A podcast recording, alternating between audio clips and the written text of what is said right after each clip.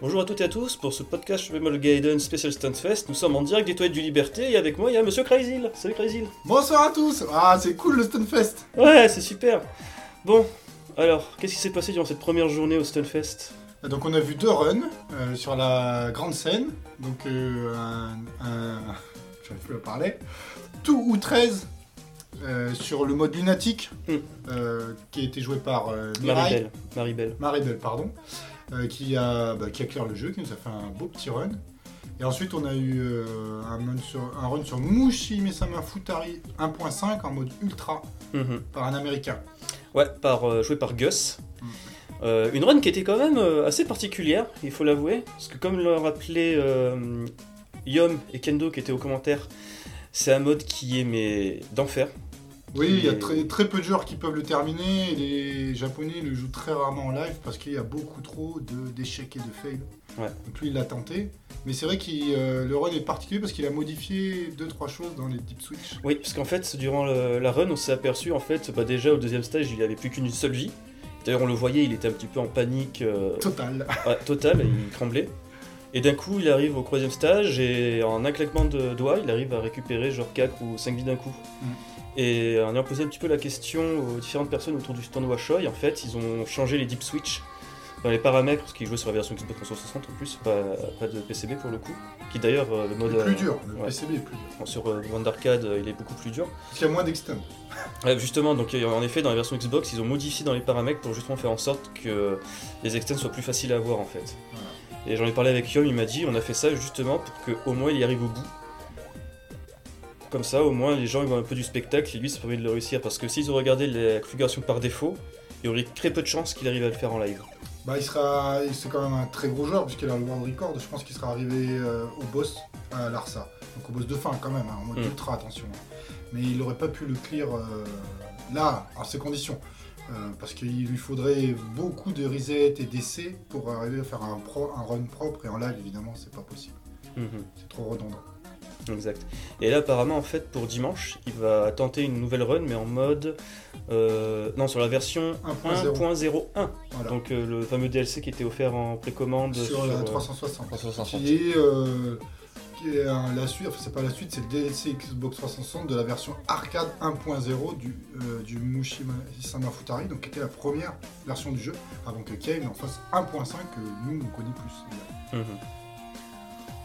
Donc voilà, donc c'était les premières runs dans le Mhm. cadre du Washoy qu'on a pu regarder sur la grande scène, en sachant que demain, donc euh, samedi 18 mai, il y aura euh, Blue Revolver en mode parallèle joué par Kiwi, et qu'on aura encore du Toho, donc sur la grande scène, avec une nouvelle partie qui sera cette fois-ci plus sur l'aspect scoring, parce qu'aujourd'hui, vendredi, donc euh, 17 mai, c'était plus de la survie, en oui, fait. sachant qu'il n'a pas bombé de tout le run. Oui. Il a fait 100 bombes.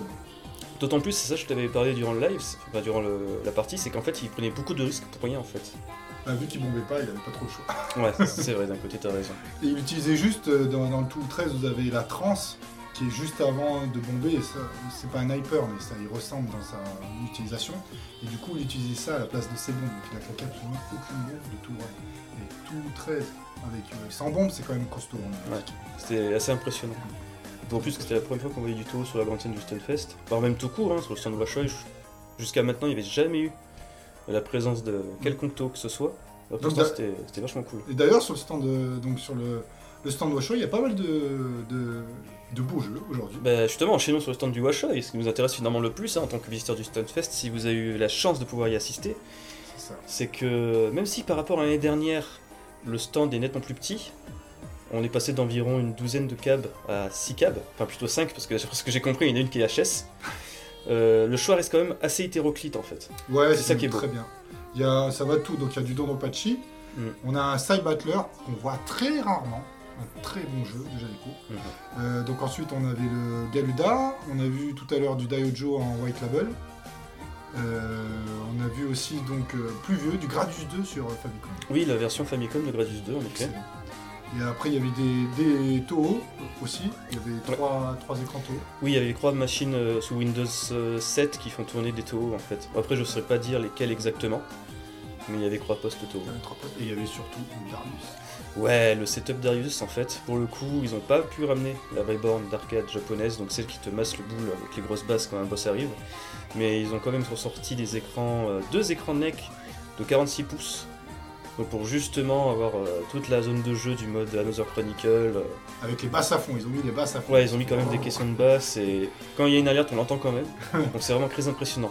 Cependant, il y a un défaut sur cette configuration que j'aimerais juste relever, c'est un défaut minime. Parce que Darius Burst, ça reste un jeu qui est quand même beaucoup plus appréciable quand tu joues à plusieurs. Mhm. Et pour le coup, t'as qu'un seul stick qui est branché dessus. C'est ça. Donc c'est vraiment dommage, j'aurais eu moyen de faire quelque chose d'un peu plus, on va dire, convivial. Je pense sur euh, ce qui est quand même une attraction en lui-même. Ce jeu est une attraction, il faut le rappeler. Ah oui, carrément. Euh, après, euh, hors shmup, parce qu'on a bourlingué un peu, on a joué à un jeu de combat qui pas mal. Ouais, ouais, euh, je crois que c'est une avant-première en Europe, voire même tout court. Le nouveau Samurai Showdown sur PlayStation 4. Voilà, a fait quelques parties quand même. Ouais, bah, je me suis fait latter parce que je suis une bille en jeu de combat, mais.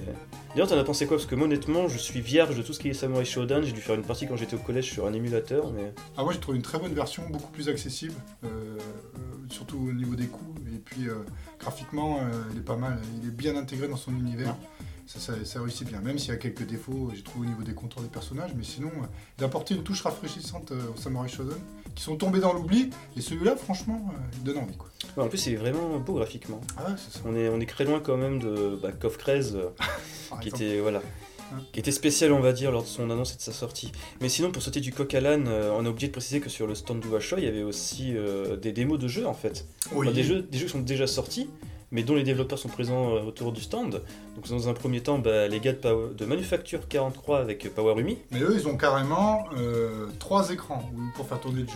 Ouais, ouais, parce qu'ils ont mis un grand écran au niveau du stand Washoe au rez-de-chaussée du Liberté. Donc ça tourne en plus sur la version Xbox One. Voilà. Ensuite, au premier étage, en fait, juste au-dessus du stand Washoe, à quelques mecs près, ils ont deux ocre postes avec une Switch. un build Switch, ouais, et un build Xbox One encore. Magnifique. Et donc on a le Blue Revolver aussi. Oui, Sur Blue le- Revolver Double Action qui est revenu avec une nouvelle version, on va dire spéciale pour le Stunfest. Où justement cette fois-ci, en fait, ils avaient l'année dernière, ils étaient déjà présents. Ils avaient un mode, euh, enfin, ils avaient affiché le jeu en Yoko, non pardon, en Tate, en Tate sur justement les grands écrans qui étaient utilisés pour Darius Burst. C'était vachement classe, mais là cette année ils l'ont mis en configuration Yoko. Et là on peut justement voir l'un des ajouts principaux de cette nouvelle euh, version de Blue Revolver qui sera gratuite, parce que ce sera essentiellement une mise à jour, à savoir les fameux gadgets qu'on peut retrouver dans les portages de M2 Oui, carrément. qui ont été bah, justement euh, repris dans Blue Revolver, donc avec justement la jauge pour savoir jusqu'à quand euh, l'extend va pouvoir la débloquer, les scores par stage et compagnie, compagnie. Donc ça c'était vraiment cool de voir ça. C'est ça. Puis après, on a croisé du beau monde, mais là, après, euh, Voilà. c'est autre chose. Bon bah je pense que c'est bon, on a fait le tour ce premier jour de Stunfest. Aurais-tu quelque chose à rajouter mon cher Fraizil Ah, je suis content. Moi aussi. tous les deux Stunfest. Ouais, c'est cool. voilà. Ouais, ça attends, un petit aparté, ça fait combien de temps qu'on fait des podcasts, des choses comme ça Depuis euh, quelque chose comme 6 ans?